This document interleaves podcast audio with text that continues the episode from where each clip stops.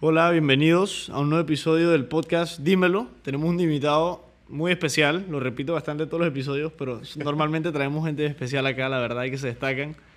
Tenemos a Gabriel Silva, quiero darte un saludo, Gabriel, darte la bienvenida por Oye, aceptar estar acá. No, muchas gracias a ustedes por la invitación. Un placer estar aquí con ustedes. Para los que no saben, Gabriel es un candidato eh, independiente o por libre postulación, también se le denomina, ¿no? Sí.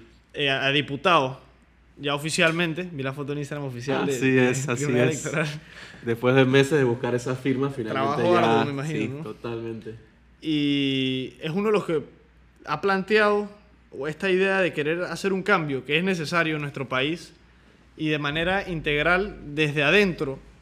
eh, y queremos ahondar más en estos temas, ya que puede que no mucha gente esté al tanto o que no conozcan muy bien la problemática que se han venido dando y que cada vez son más claras, ¿no? Claro. en todos los órganos e instituciones del país y que se permea el resto de nuestras vidas, como lo has mencionado varias veces, en nuestro día a día y nos incomoda bastante, ¿no? Lo que es nuestra vida diaria y cómo abusan a veces de nuestras propias, de nuestros bienes, de nuestro dinero, de nuestro todo, para malversarlo, utilizarlo en, cosas que no son realmente necesidades del país, ¿no? Y perjudican a mucha gente. Y queríamos ahondar más sobre tu campaña, etcétera, tus propuestas. Pero antes de eso quería consultarte, entrar más a un lado más personal, saber tu historial académico, que sé que te has destacado bastante. ¿En, de- en qué escuela te graduaste? ¿Cuál es tu background así, escolar, eh, secundaria, estudios universitarios, etcétera? ¿Y qué te ha parecido en Panamá? Que eso también quiero hacer énfasis. La educación misma del sistema de acá. Perfecto. No, nuevamente muchas gracias por la invitación. Eh, un gusto estar aquí contigo y saludos a todos los que nos están escuchando.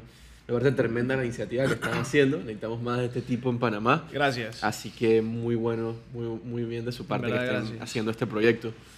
Eh, mi nombre es Gabriel Silva, soy panameño, tengo 29 años. Académicamente, pues eh, hice gran parte de mi vida escolar en el Colegio St. Mary's, eh, colegio que antes era americano, que queda en Albrook. Y luego termino eh, mi vida escolar en la Academia Interamericana de Panamá. Ah, acá mismo en Costa Este. Ajá, Ok. correcto. Después, eh, bueno, cuando estaba en la, en la- en la escuela, eh, me involucré bastante en temas de debate. Eh, entonces, eh, participé en competencias internacionales, eh, nacionales. Estuve también en el gobierno estudiantil de la- del colegio. No era buen estudiante, eh, o sea, en el sentido era un estudiante normal, pues más o menos, promedio. No tenía 3,9, 4, 3,9, 4, a veces más para abajo, a veces más para arriba. Me iba muy bien en educación física como a muchos y no tan bien en cálculo como a muchos otros también. Eso es una, Es un buen dato. una realidad, ya creo que le... En educación física. Sí, sí, sí, en arte también me va muy bien en eso. Pero bueno, eh, después yo entro a la, a, la, a la USMA a estudiar Derecho y Ciencias Políticas y para mí fue como un momento de eh, empezar de nuevo, ¿no? Como que ya no quería ser ese estudiante que le iba más o menos, que no se le esperaba mucho o que, que, que no le iba bien académicamente, quería realmente... eh, que me- Destacar, ¿no? Sí, quería, quería hacer algo, ya sentía que, bueno, ya viene la vida de adulto. Agarraste la responsabilidad desde el inicio, entonces. Sí, exacto. Fue como que es un momento para empezar absolutamente de cero y en blanco. una ¿no? oportunidad nueva, exacto. Entonces, a todos los que estén entrando a la universidad en este momento, eh, les recomiendo eso. ¿no? Es un momento de realmente replantear lo que quieres y empezar desde cero y, y nadie te va a juzgar porque nadie te conoce. Así que puede ser una nueva versión de ti mismo. ¿no? Eh, y empecé en la USMA, eh, estudié Derecho y Ciencias Políticas. eh, también estuve involucrado en muchas eh, iniciativas estudiantiles. Fui presidente de la Asociación de Estudiantes de Derecho en la USMA. De la ¿En qué, ¿En qué año, curiosidad? Que este año yo estoy, yo soy parte de la junta directiva este año. Yo me vez. tiré en segundo año para quedar en tercero. En tercero. y Sí, quedaste presidente. Quedé presidente. Mucho a- trabajo, imagino, ¿no? Sí. Estoy comenzando, o sea, yo, déjame decirte, yo estoy en cuarto año. Ujú. Y, Cuarto año de Sí, Derecho. en cuarto año ya, el, mi último, si Dios quiere, y, todo se da como lo tengo planeado. Claro. Termino este año y nos postulamos el año pasado, me invitaron una nómina, unos compañeros, de que en verdad yo creo que tú eres capaz y que nos parece que podrías aportar algo a la junta directiva. Y yo dije, bueno, ¿qué puesto? Pregunto. Me dice, dije, tesorero. Todo el mundo me había hablado terrores. Dije, no, hey, tú no tienes vida, no vas a tener vida. Responsabilidad inhumana y más que trabajas, no vas a poder vivir. O sea, vas a quedarte sin familia y sin vida social. Yo dije, Ajá. wow, me lo reconsideré bastante porque tenía el juego de lo que es mi trabajo más estudios de noche y como que iba a ser tedioso Claro. realmente y me iba a, a apretar mucho el calendario. Y acepté y estamos acá Y está- comenzando. y está bien, y aprendiendo familia. andando, ¿no? Sí, exacto, estoy bien por Y ahora. tienes vida social, sí, claro. ¿Qué te pareció a ti esa experiencia? Tremenda experiencia. Yo estaba dedicado 100% porque, bueno, eh, estaba estudiando y también eh, me dedicaba a la asociación, no estaba trabajando. Eh, hay mucho que hacer en la, Sí. en la educación en Panamá, en todos los niveles, público, privado, universidad, escolar, hasta eh, educación preescolar. Entonces fue tremenda experiencia para variar un poco, mover un poco, innovar un poco en todo lo que es educación en Panamá. A veces asumíamos responsabilidades que quizás no nos tocaba a nosotros como organización estudiantil, sino que a la misma universidad o a los mismos profesores. Pero hey, eh, al final no importa quién lo hace, lo importante es que se haga, Que ¿no? se haga. Y ojalá sí, cambiar quiénes son los responsables de ciertas cosas, pero, pero sí, importante es que se haga. Y ya terminando con mi vida académica brevemente, pues em, he hecho tres maestrías, una en docencia superior en la USMA, o sea, para poder enseñar en las universidades en Panamá tienes que tener algún tipo de estudio en docencia. A mí siempre me ha gustado la docencia o enseñar, pues.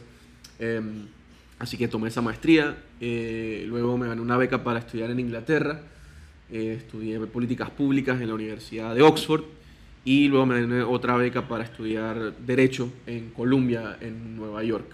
Así que eso es un poco sobre mi vida académica. Y eh, ha sido un largo trayecto porque en parte lo he querido hacer así para entender qué otros países están haciendo en educación, en universidades, en colegios y poder traer un poco de eso a Panamá. ¿no? Estar en, muy buenas universidades allá afuera, ver de primera mano cómo se enseña una clase de una forma innovadora, eh, cuánto uno tiene que estudiar, aprender los diferentes tipos de exámenes y poder ver de esas cosas que tenemos que implementar en Panamá, cómo se puede innovar en el sistema educativo. Y creo que no hay mejor forma que habiéndolo vivido y trayéndolo de primera mano acá a Panamá.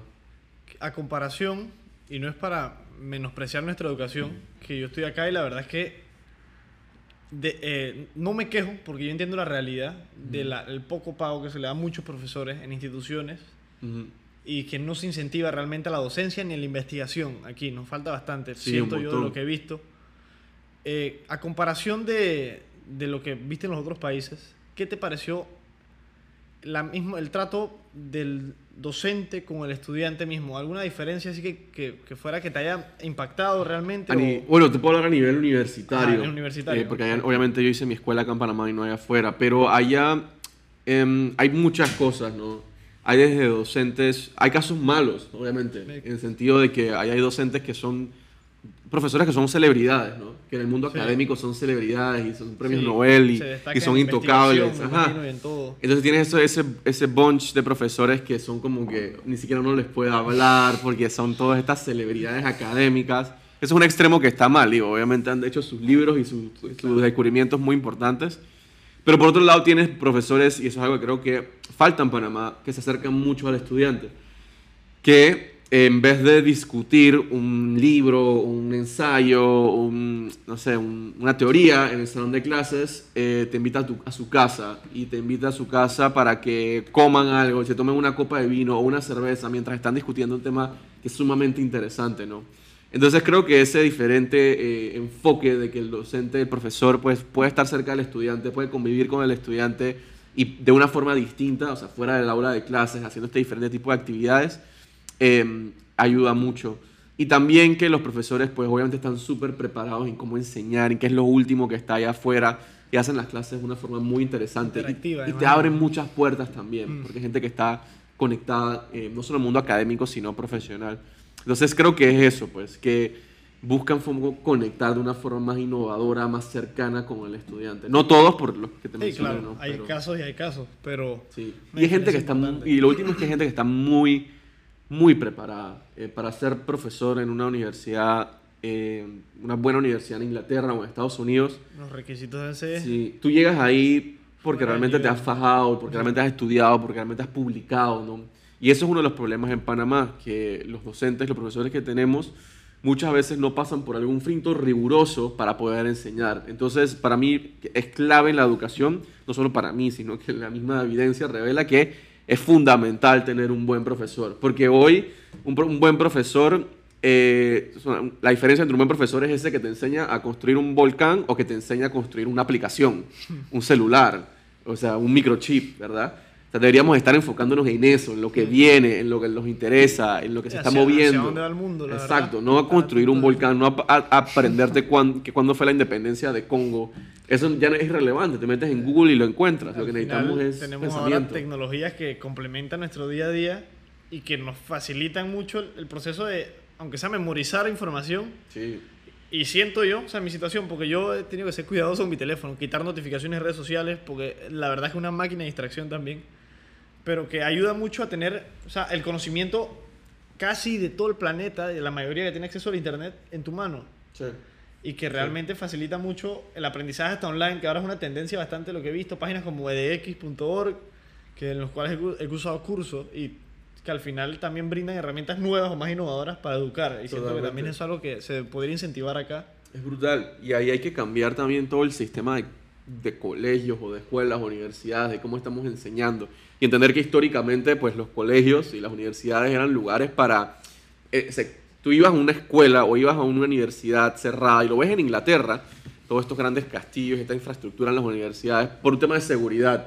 Porque tenías que cuidar a los estudiantes, tenían que acostarse temprano, tenías que mantenerlos vigilados. Pero ya hoy eso no es tanto una realidad, ¿no? Digo, en ciertos lugares obviamente hay Sí, problemas claro. de seguridad, pero no es necesario eh, quizás atender y ir al colegio como se envisionó en su momento por un tema de seguridad, ¿no? Podemos ser un poco más flexibles y ahí creo que va mucho sobre el aprendizaje en línea o el aprendizaje en base a tu- tus propios, eh, tus propias ventajas y desventajas, ¿no? Eso es algo interesante y que ha tomado un auge, ¿no? Porque yo la verdad me enteré, me enteré por Praxis, curiosamente, que Luisa me recomendó y que, hey, nunca has visto la página esta edx.org. Dije, a ti te puede gustar, hay unos cursos de contratos, no sé qué, me a decir unos cursos, Sí. esto fue hace como dos años, y dije, eh, salí de clase, fui a mi casa, busqué y dije, wow, cursé el curso, profesor, eh, hasta online, o sea, era sorprendente que realmente buscan hasta la manera de, de conectarse contigo, te ponen los contactos enteros, escríbeme, Sí. comunícate y hasta online, o sea, que uno pensaría que, y es la crítica que se le hace mucho a esto, ¿no? Que no tienes el cara a cara o el- la conexión íntima con un profesor, pero que a veces hasta buscan la manera, la tecnología te lo Sí, permite muchas claro. veces, ¿no? Y es buenísimo, o sea, hoy allá afuera las mejores universidades del mundo tienen cursos gratis para los temas más importantes del mundo. Entonces es simplemente masificar eso, que la gente sepa que está ahí y que la gente lo utilice. Hay uno bien famoso, si les interesa, que es el de Michael Sandel, Jay Sandel, ¿lo has Sí, ese escuchado? es El de de, la, Justice, de la justicia, ¿no? de Harvard. Lo he visto, claro, muy bueno. Yo me vi un video, no me lo vi entero, o sea, el, el curso entero, me vi el primero, estaba largo, la verdad. Y Ese no es leí donde habla sobre si tienes que tomar una decisión de salvar a una persona. Es que tres o a una, es que lógicamente tú dices, bueno, salvo a tres, que se muera una, y después de que, bueno, esa una eh, es tu papá, y todo te cambia totalmente la situación y entra el- la discusión de la ética, la moral, Sí, es muy bueno. eh, etcétera. Pero bueno, después me desvío mucho por el tema. sí, y sí, sí, sí, sí. Quería consultarte, y es una pregunta más personal realmente, pero para saber qué te ha llegado a lo que, a lo que estás encaminado hoy y este camino y adentrarte en la política, quería saber quiénes han sido tres influencias en tu vida que realmente tú sientes que te han podido o guiar o enseñarte algo que realmente te cambió la vida o te han impactado de cierta manera que te ha llevado a hacer lo que, lo que buscas hacer hoy, ¿no? Qué buena pregunta. Ok, tres, person tres personas. Sí. Ok. em, bueno, empiezo por los que se me ocurren a la mente. El primero creo que es eh, Lee Kuan Yew. Lee Kuan Yew es, bueno, fue el primer primer ministro de Singapur. Em, nosotros hemos escuchado mucho la historia de Singapur. Era este país que hace 50 años era una isla eh, donde había un montón de corrupción, un montón de inseguridad, estaba sucia, no, no había nada de negocio, desempleo por el aire. Y Lee Kuan Yew, eh, junto con su equipo, lograron en 15 años, 20 años, totalmente cambiar lo que es Singapur. Y hoy Singapur es uno de los países con mejor educación en el mundo, más transparencia, menos desempleo, eh, mayores oportunidades de hacer negocios. O sea, se ha vuelto un paraíso, un oasis Wow. en todo lo que es Asia. Entonces admiro mucho lo que hizo Lee Kuan Yew y su equipo, porque por el simple hecho de que demostraron que no toma 100 años hacer un cambio. Esto- Estos, estos manes en 15 años, Wow. 20 años, lograron realmente cambiar un país.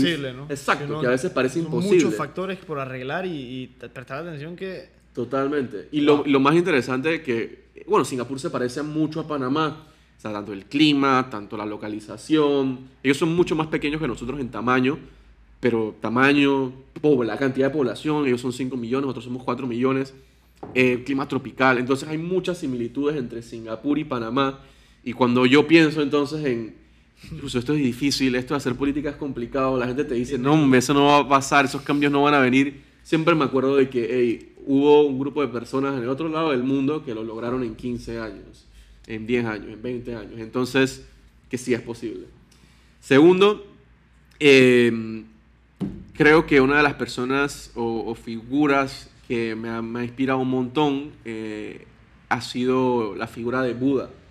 Em, haber estudiado bastante, me estudié bastante sobre budismo eh, y haber entendido eh, que pues, em, ¿cómo te puedo decir? Que el propósito de vida o, lo importante que es ayudar, lo importante que es dejar el ego a un lado y simplemente enfocarte en tratar de ayudar a los demás, como eso puede ser un propósito de vida que te haga contento. Básicamente no apegarte... la verdad. Sí, y no apegarte tanto a lo material, no apegarte tanto a, al dinero o a las cosas o a un carro, sino realmente como que vivir una vida del presente, del momento, eso realmente te hace sentirte contento. Más que nada es es eso, es, es la filosofía o el principio de que hay que estar más en el presente. Como yo soy una, soy una persona que soy muy curiosa y muy activa, siempre estoy metido en muchas cosas, a veces es necesario para mí tomar una pausa y tratar de disfrutar más el presente. El, momento. El momento, porque ahí es donde está la felicidad. Entonces, eh, Buda y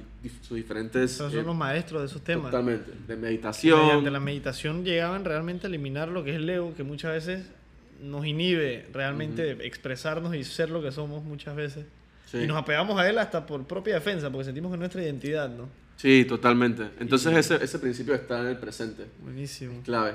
¿Y la última? De último, eh, ok, de última persona que me haya inspirado. Eh, hay una persona, esta persona sí está viva, inclusive es menor que yo, eh, es un mexicano que se tiene 29, 28, 29 años creo, eh, se llama Pedro Kumamoto, él es, eh, bueno, era diputado independiente en México y em, él y su grupo lo que hicieron fue cambiaron la forma como se hace política en México. En México. Entonces ¿En, hicieron... ¿En qué año? Eso, ellos, él ganó en el 2015 y ahora trató de, de, buscar una diputación federal, pero no ganó.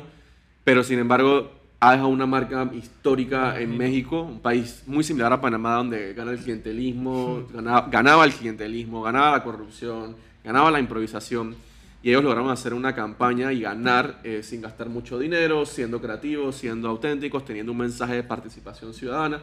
Y también nuevamente es una figura que yo veo como que, wow, eh, es gente que está marcando la diferencia, que está demostrando que la política no es esta cosa. que el sistema tiene arreglo. Tiene arreglo. No lo crea, ¿no? Y mucha gente pierde la fe.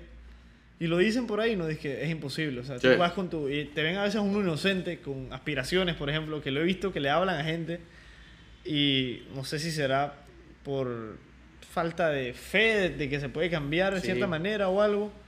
X.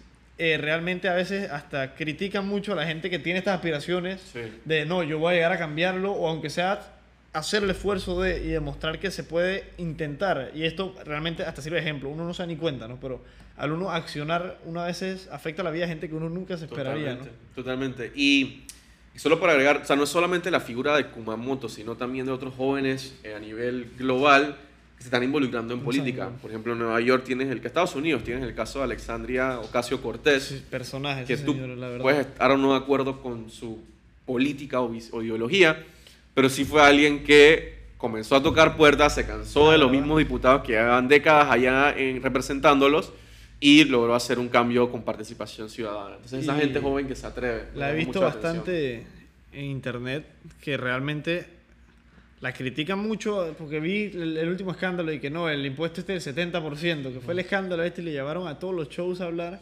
Y lo explica, que es progresivo, claro, después del, creo que es de los 10 millones anuales. O sea, que también es que cuando ya es que, si tú te pones terco después de eso, en verdad tú eres bien egoísta con el resto de la sociedad, pero... Pero también se le entiende que uno también se gana su dinero y no quiere sacrificar 70% de cada dólar después del millón. Exacto. Ya lo explica y realmente yo me sorprendió con la, la facilidad que ella hablaba y realmente como que agradable y honesta, lo que me, Sí. lo que me pareció de lo que vi online, ¿no? Y sentí que es una diferencia a comparación del resto del Senado y de la gente que está allá, Sí. que no, no es la imagen común, pues, que se tiene Sí. de, de alguien. Una de las cosas que yo he aprendido en, esta, en este pequeño camino político es que una de las cosas más importantes es la honestidad política. ¿Qué, qué significa eso? Simplemente que lo que tú digas tú lo crees. Lo que pasa es que hoy vemos a estos políticos en la tele, en la radio, y cuando hablan, simplemente tú te das cuenta viendo sus expresiones, su tono de voz, que están siendo politiqueros, que no quieren decir algo porque no quieren ser claros, quieren ser demagogos, quieren ser guabinosos para video, que... Yo lo digo así mismo, vi el video de Nito que le preguntan, Sí. dije, ¿qué era lo que le preguntan? Dije, eh, Lo de de que la lo de la reelección. reelección. Me mandan el video al grupo de mi familia y, y yo nada más mandé una carita así, dije, o sea, la, Sí. la boquita recta, dije, en verdad, qué pena. O sea, te están preguntando, ¿qué opinas de algo en verdad? ¿Por qué no puedes responderlo? O sea, ¿por qué escondes algo o una opinión tuya personal si al final, en base a eso, que tú digas o no, es lo que supuestamente nos hace analizar la situación y es, bueno, me parece un buen candidato, estoy de acuerdo con lo que dice o no? Sí, claro. y ni siquiera expresan al final su punto y Ujú. cómo esperan que tengamos algún- una confianza, ¿no? Me explico, Exacto. es lo que yo pienso. Entonces eso es lo que ha hecho bueno Alexandria, lo que ha hecho bueno Kumamoto, de que dicen realmente y se siente realmente que están diciendo lo que piensan. Puedes estar de desacuerdo, puedes estar de acuerdo, pero realmente están siendo sinceros. Y creo que eso sí, vas a tener detractores, vas a tener Claro. gente que no le va a gustar, pero también vas a sumar muchos más adeptos y más gente que te va a apoyar. Al final le han dado el puesto a la transparencia que debería tener un, un funcionario o un servidor público. Sí. Y hago énfasis en el mensaje del Papa cuando vino acá, ¿no? Que lo mencionó y que debería ser un antónimo de la corrupción, literalmente. O sea, el, el servicio público y la corrupción no deberían ni relacionarse en una oración, la verdad. Claro. y me impactó bastante estos temas los JMJ. ¿no? Quería recalcar un punto que mencionaste y que lo he escuchado bastante en lo que he visto tu contenido en internet, Sí. Que es lo de la improvisación o- Sí. y, y que se...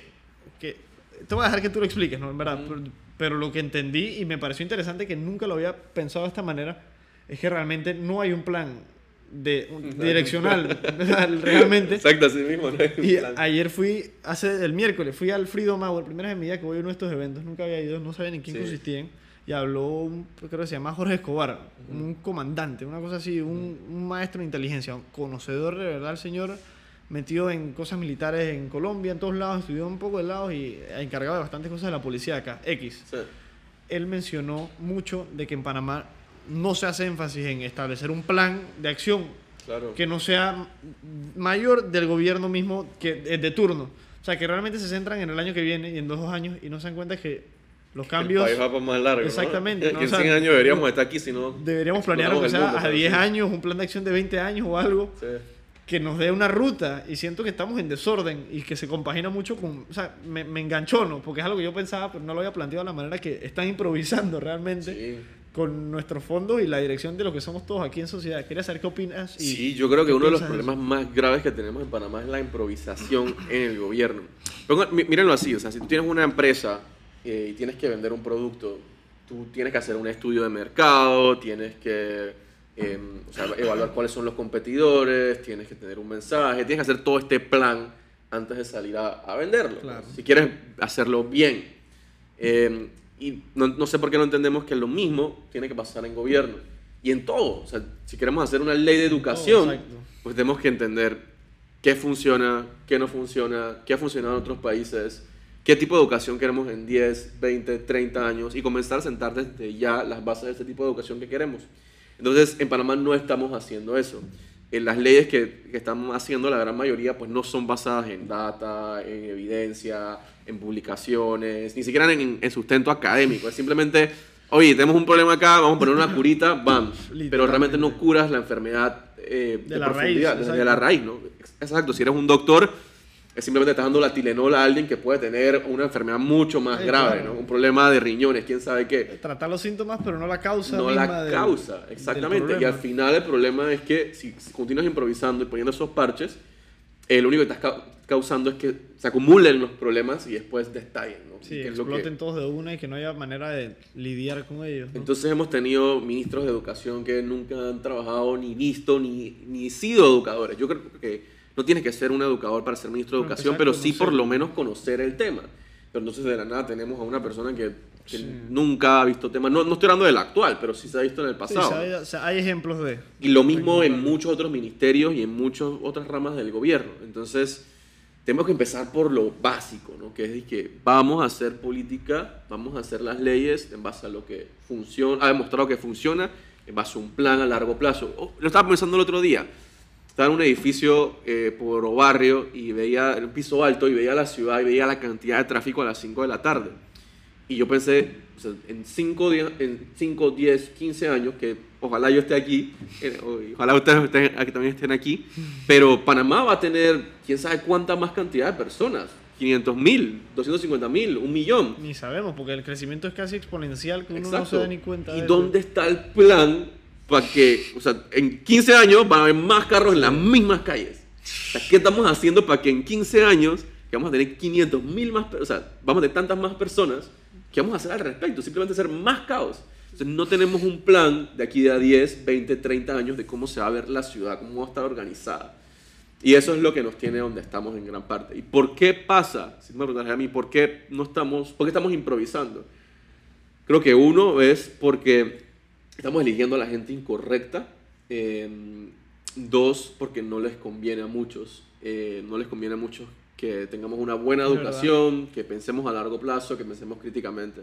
Entonces, principalmente esas dos cosas. ¿no? Eso, eso, énfasis en lo del que realmente a veces lo hacen hasta por interés propio, ¿no? La gente Sí. que está en el poder y que se benefician de la ignorancia a veces, Sí, que no es culpa de nadie, nadie, sabe- nadie nace sabiendo, ¿no? sí, Y es una de, los, de las responsabilidades que debería tomar el gobierno más hoy en día, ¿no? Que uno lo ve.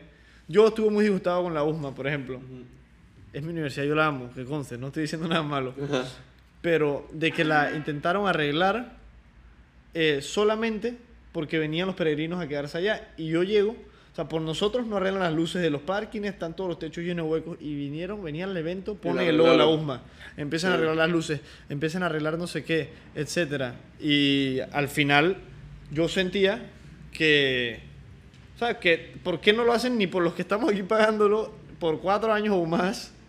Y lo hacen solamente para aparentar por el momento, que no Sí, estoy claro. tampoco quitando el mérito de que lo hagan, porque también es la imagen internacional y es lo que van a ver la otra gente que viene acá, ¿no? Pero no que lo arreglen solamente para aparentar Sí. y que después se van y no- ya no le dan importancia, que es lo que no espero que no pase, ¿no? Y lo que molesta ahí también es que al final es nuestro dinero que se está utilizando Exacto. para esa renovación o, esa, o, esa- o ese arreglo, ¿no? Entonces, nosotros deberíamos ser los más beneficiados, no tener que esperar a que vengan otros para arreglar el país. Sí, para que lo arreglen. Pero ojalá esto haya sido un mensaje para que la gente, para que el gobierno y las instituciones se den cuenta que, hey, se puede hacer un cambio, se puede arreglar la ciudad, no toma, no toma un gobierno entero para hacer un cambio, para arreglar una calle. Entonces quizás haya sido un buen momento para que ellos se den cuenta que se pueden hacer las cosas de una forma rápida, no tener que esperar tanto tiempo, ¿no? La jornada mundial de la juventud, yo siento que dio ejemplo de eso y de Sí. que si uno realmente quiere cumplir y hacer las cosas como se debe, sea, somos capaces. Mucha gente dice que no, que el panameño, mi papá es así, yo esa vaina me molesta a mi papá, porque mi papá es salvadoreño. Y mi papá lo hace molestando, claro, pero él dice que aquí los panameños nunca puntuales. Y mi papá es un psycho. Para mí, mi papá es un psycho. Mi papá para mí duerme 5 horas, se para a las 5, a las 6 sale y está en la oficina a las 6.15. Es el primero. O sea, no, no tiene obligación. Tiene su, su gente de menor jerarquía debajo y da ejemplo también, ¿no? Que eso es una cosa que yo de mi papá he aprendido y he tomado esta virtud del trabajo constante y duro y que da frutos al final, ¿no? Realmente Sí. Y que él lo critica mucho molestando, también le dice que ah, clásico panameño tú, ah, se nota que no eres salvadoreño, me dice a mí, y que, y que nunca puedes llegar puntual a nada. Y eso es algo que él me ha dado el ejemplo de procurar ser más puntual y que no tampoco le damos el respeto a esas cosas, ¿no? Claro. Y fue una observación curiosa que, que mi papá me, me ha hecho bastantes veces. Sí. Quería consultarte, eh, esto me lo enteré por un libro, Ujú. el de Berguido, de Fernando, ok. que habla de todo el caso de finmecánica, etcétera. Sí. Yo no tenía idea que tú habías estado allá en la embajada. No sé haciendo qué. eh, O sea, de lo que recuerdo es que estás asesorando en ciertos temas legales, me imagino, Ujú. allá.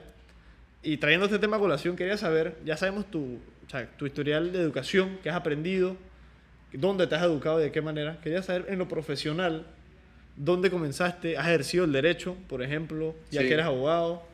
Y que la gente sepa un poco más de eso también, porque no, tampoco yo sé mucho, la verdad. Sí, como te mencioné, soy una persona que es, es bastante curiosa y bastante activa, entonces he trabajado y he estado en muchas cosas, eh, en muchas diferentes áreas.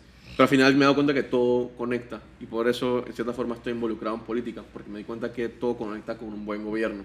Entonces he trabajado en el sector privado como abogado en una multinacional que se llama Procter Gamble, ese fue mi primer trabajo, estuve ahí cuatro años hasta llegar a ser gerente de departamento legal. Eh, y ahí me di cuenta que si no tenemos las leyes de inversión adecuadas, si no tenemos seguridad en el país, no van a venir multinacionales, inversión extranjera a Panamá. porque no es atractivo. Exacto, porque no es atractivo. Entonces me di, cuenta, me di cuenta ahí, uno, el gobierno es importante para el sector privado. También he trabajado en, o sea, sigo profesor en la Universidad de Santa María la Antigua eh, desde los 23 años y em, ahí también me di cuenta, a mí me gusta investigar, como te has dado cuenta, me gusta estudiar, me gusta que no se improvise. Sí, que tienes un blog y todo, que publicas artículos, ¿verdad? Sí, y entonces me di cuenta que si no hay data, si no hay información pública que nos tiene que dar el gobierno, yo no puedo investigar, no puedo hacer eh, teorías, no puedo eh, desarrollar una clase sustentada en base a hechos, no tengo la información. Entonces ahí me di cuenta que el gobierno también importa. Luego he trabajado en varias ONGs en temas de educación, eh, liderazgo juvenil, participación ciudadana. ¿Y quiénes son los que te dan los permisos para crear una ONG? El mismo gobierno, ¿verdad? También, nuevamente me di cuenta, el gobierno está involucrado. Entonces todo conectó como que con gobierno, gobierno, gobierno. Un gobierno eficiente es crucial. Que permea en todo y al final nos afecta a todos, aunque uno se haga el ignorante, que es lo que pasa mucho. Mi mamá es, no, política. O sea, a mi mamá le interesa la política, por ejemplo, te doy el ejemplo. Pero yo conozco familiares que es, eso de la política, no, puro caos, pura mentira, estos políticos, no sé qué y que es la imagen que también bien merecida, ¿no? Porque es lo que se ha venido creando en todos estos últimos años. Totalmente.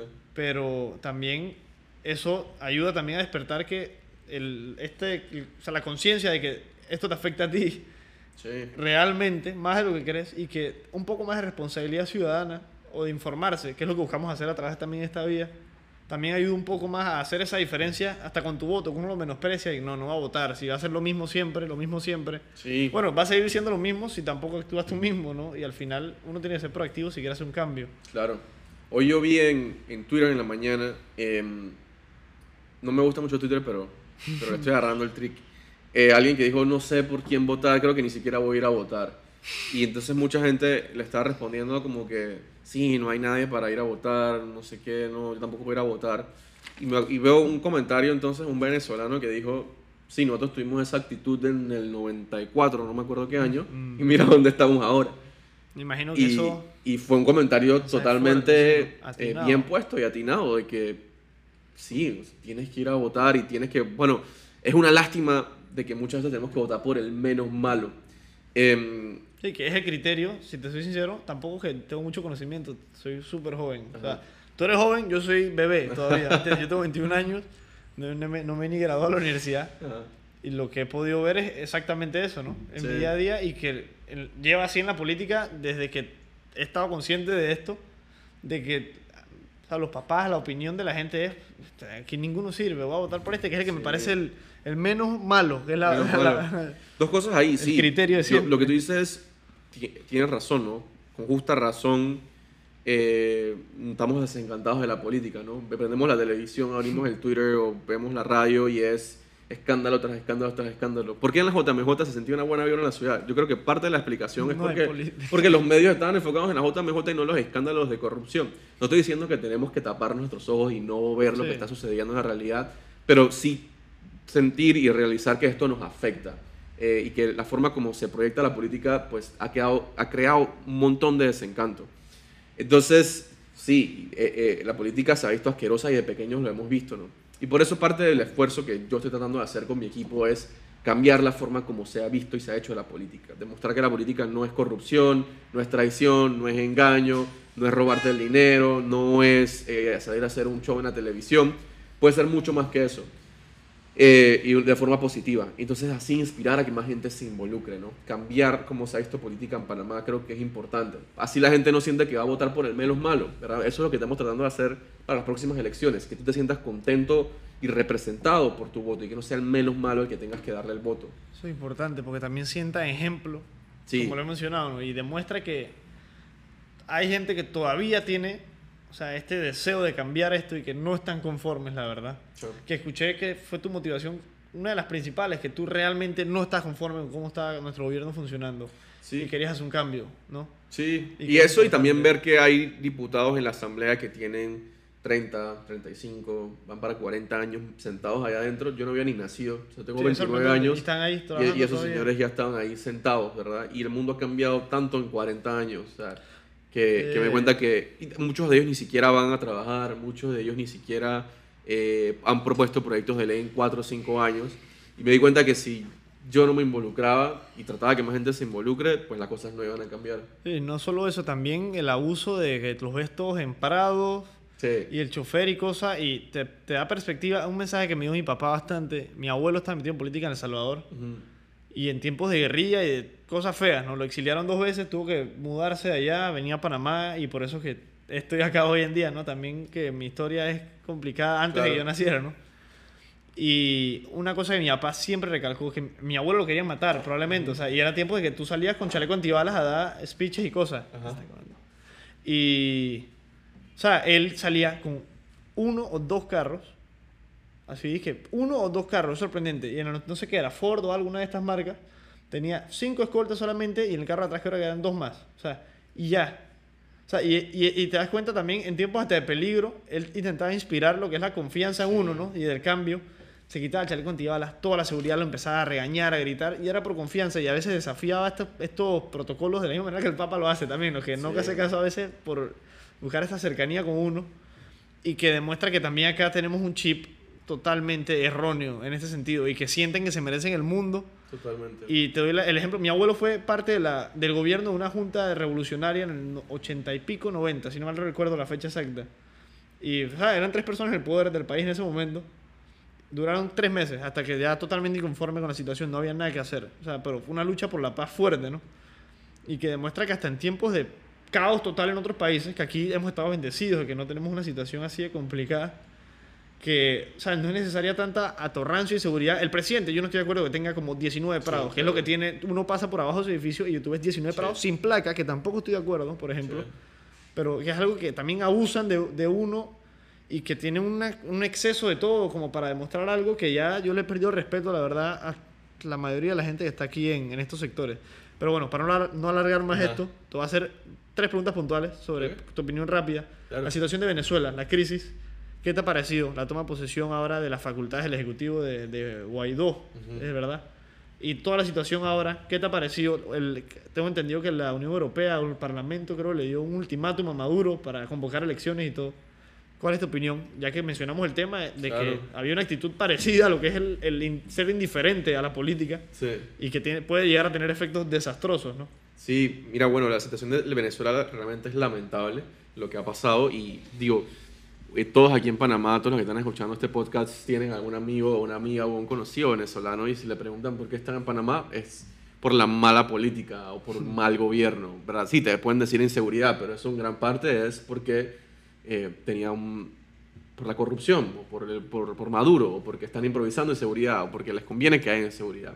Entonces, la mala, ese es un, es un ejemplo claro de cómo la mala política te afecta a ti. Eh, esa gente tuvo que, esos, los venezolanos tuvieron que dejar su país, irse a otro, empezar una vida nueva, y ojalá eso no nos pase a nosotros los panameños. Por eso es que es tan crítico involucrarse, por eso es que es tan crítico hacer un voto informado, porque no queremos llegar a un punto donde nos toca a nosotros irnos. O sea, yo creo que eso es lo que tenemos que interiorizar, que no es por alarmar y poner un sentido tan dramático, pero realmente tenemos que cuidar nuestra democracia, cuidar lo que está pasando, cui- cuidar nuestro voto.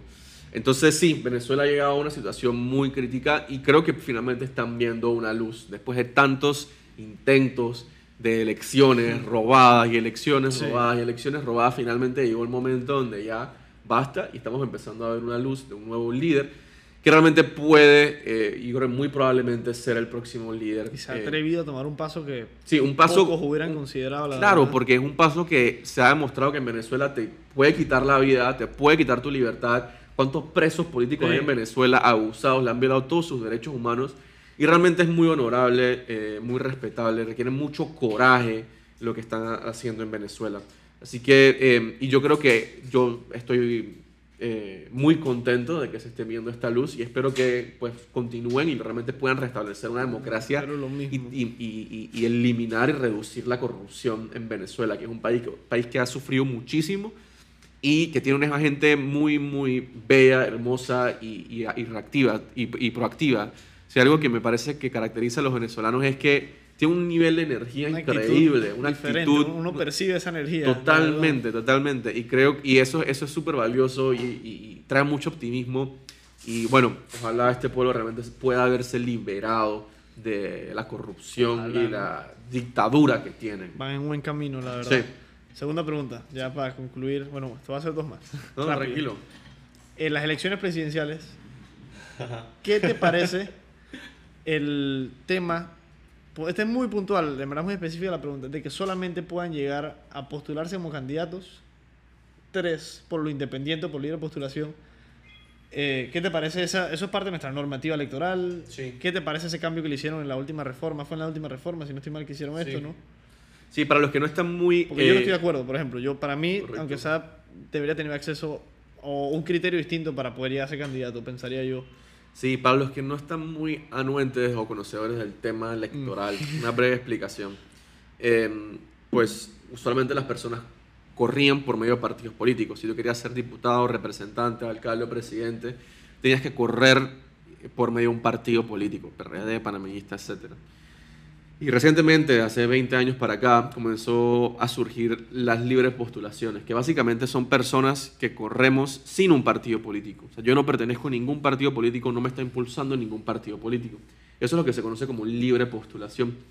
Se le ha dado también el nombre de independientes. El nombre legal es libre postulación, pero también a unos lo el usan independientes como sinónimo. Y hay toda una discusión y un debate de Sí, si se sí. decirle libre postulación o independiente. ¿Quién es realmente Y independiente? ¿De todavía qué? lo dicen de candidatos ahorita. ¿sabes? Claro, porque digo, yo dependo de pues mis amigos, dependo claro. de mi familia, dependo de que reciba agua en mi casa, claro, dependo Exacto. del mundo, ¿no? Pero realmente independiente, me imagino que la- mucha gente se refiere a que eres independiente de los partidos. De los partidos y la influencia política de, ellos. Entonces, en la última eh, reformas a la ley electoral, la ley electoral es la norma que te dice cómo se van a hacer las elecciones, quién puede ser candidato, cuándo se hacen, etc. Se estableció que solo pueden haber tres independientes por eh, cargo. O sea, que para presidente solo pueden salir tres independientes en la papeleta, libre postulación. Para diputado Es lo mismo. es lo mismo. En mi circuito, que es el 8-7, solo pueden salir tres independientes en la papeleta. Para alcalde, tres independientes. Para representantes, tres independientes. Entonces, eh, para muchos es injusto, ¿no? Porque, perdón, y para poder salir en la papeleta, o sea, para yo poder salir como candidato independiente, me toca recolectar firmas, eh, cierta cantidad de firmas que me ciudadano. establece la ley. Entonces, para mucha gente es injusto que solamente puedan ser tres y creen, quieren que sean más eh, los que simplemente hayan pasado el mínimo de firmas, todos pueden concursar. Para otra gente dice que no, porque van a ser muchas personas en la papeleta, va a ser una lista larga de 20, 30 personas. Para mí eh, deberían ser mm, eh, más de tres. Deberían ser que simplemente cubres el mínimo de firmas y ya puedes salir en la papeleta. Porque eso ya demuestra cierto tipo de liderazgo, cierto tipo de que, oye, estás esforzado, has buscado la- las firmas, eres conocido. Sí. Y, hay un cierto filtro ya. Así que para mí, siempre y cuando tengas más del Pienso mínimo igual, de firmas, exacto. está bien. Y eso es importante, eh, reconocer que por eso necesitamos más independientes en la Asamblea. Porque los de partidos políticos no van a cambiar la ley para permitir que más independientes corran. Porque ellos quieren mantener Sí, su claro. poder, quieren que menos personas corran, quieren mantener el poder en los Les partidos. conviene, al Les conviene. Ojo, no to- cuando hablo de partidos políticos quiero dejar algo claro. No todas las personas Mm. que están en partidos son malas.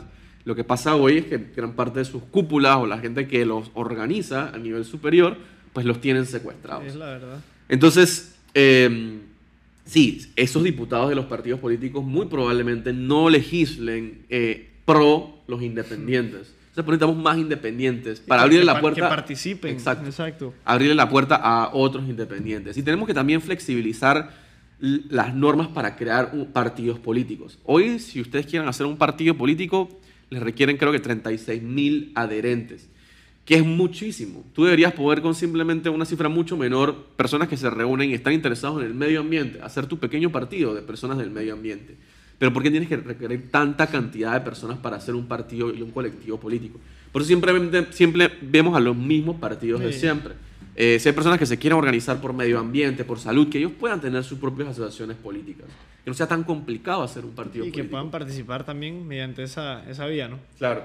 Y bueno, por último, para no extendernos más, Ajá. que yo sé que estamos apretados de, No, de tranquila, tiempo, todavía tenemos chance. eh, quería mencionar dos cosas sobre mi queridísimo expresidente Ricardo Martinelli Ajá. y la situación ahora. Uno, no tiene que ver exactamente con él, pero lo relaciono porque magistrado Jerónimo llevó mucho su caso. Quería saber qué opinas de las designaciones de los dos magistrados que todavía no tenemos. Tienen al pobre Oiden y al pobre Jerónimo metidos allá. Me imagino que querían regresar a sus vidas normales. Y les ha caído, además de todo el caos de llevar estos casos, ya no. O sea, hasta ya no, ya antes sí, ya no. Sí. Pero, ¿qué opinas de la situación de que todavía, o sea, después de eh, un año entero, no Sí. se haya designado los magistrados y sigan esos puestos rellenados por los magistrados anteriores con un año extra de cargo, ¿no? Sí, para, aquí, para mí la culpa aquí la tiene la Asamblea Nacional de Diputados. Los diputados no han aprobado los nuevos magistrados, no se han interesado por eh, llevar a debate quiénes No son los nuevos magistrados, no los sí. han discutido. Y los diputados de la Asamblea Nacional son los que tienen el sistema judicial en este momento en gran, for- en gran parte eh, atascado. Y no podemos seguir así. O sea, ahí no hay justicia en Panamá. La justicia en Panamá es el que tiene dinero, el que tiene contactos, el que tiene un apellido, o el que está en la papa, o el que, o el que es familia de un diputado. Y no debe ser así. Hay que hacer justicia para todos, eh, a todos por igual. Pero hoy no está funcionando así. Los diputados tienen trancados esos nombramientos y yo hago responsable de todo el, problema que tenemos en el sistema judicial en este momento a los diputados de la Asamblea, porque ellos también son los que hacen las leyes No por las cuales la se rige el sistema judicial. Eh, son los que les dan el presupuesto al órgano judicial. Hoy el, el órgano judicial tiene un gran problema que no tienen dinero, ¿verdad? No pueden operar, no pueden investigar porque no tienen dinero. ¿Y quién les da el, presupuesto? Al final lo aprueba la Asamblea con el Ejecutivo, pero principalmente Son los que dan la aprobación final, Sí. ¿no? Entonces sí, yo creo que todo esto al final se reduce a que es un problema de la Asamblea y por eso es importante enfocarnos en ello. Y, y segunda pregunta, eh, sobre el caso judicial que tiene ahorita mismo Ah, eh, Ricardo Martinelli. Es más general, no es tanto específico sobre el caso. ¿Qué opinas de nuestra justicia en general? En breve, Y con el caso también por lo particular, ¿no? Y la situación de que ahora está en la justicia ordinaria, que, etcétera. Todo el caos que pasó con el caso, ¿no? sí, mira, en breve, nomás te lo resumo en una, una pequeña oración.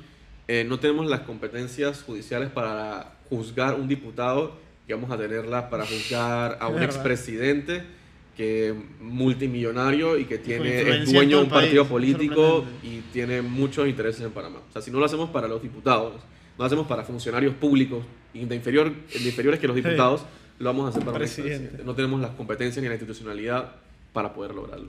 Es verdad. ¿Y qué opinas? Ya para cerrar. Sí, ya de la, de la postulación de, de él como alcalde. O sea, me pareció muy curioso. En mi vida votaría por él. Sí. O sea, falta de respeto ese señor. Para mí la falta de respeto al país entero y sigue todavía hablando a torrancia. Si te soy Sí. sincero, mi punto de vista, yo soy firme con esto desde el inicio. O sea, atorrante, irrespetuoso, así bombástico y cero respeto. Sí. Y se lo dice un joven así, que cero respeto, no, no tengo otra palabra. Sí, mira, ahí, bueno, falta todavía definir legalmente si es posible o no. Yo creo que aunque sea posible, me parece un poco de mal. Me parece.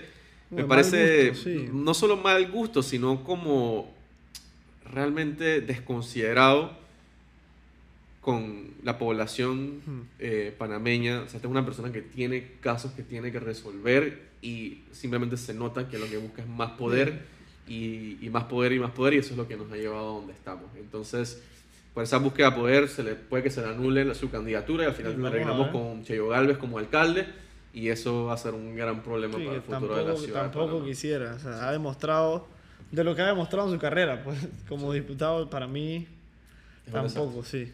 Pero bueno, quería agradecerte, Gabriel, no nos vamos a extender más Gracias. por discutir estos temas. No, gracias a y ustedes que por la la gente te pueda conocer un poco más. Sí. No solo tus propuestas y cosas que han visto probablemente en los noticieros o en contenido en internet, etcétera, sino que vean un lado más íntimo y tu manera de pensar realmente, ¿no? Y que estás dispuesto a hacer una diferencia, ¿no? Y es algo que apoyamos acá también porque no estamos satisfechos con el gobierno ahorita mismo, en general, y que es necesario un cambio porque la gente no, es, no, no tiene los intereses de la población panameña en mente, sino los personales. Y eso realmente afecta mucho y es lo que me incomoda ¿no? y lo que me motiva a hacer lo que hago y a estudiar lo que estudio también. Claro.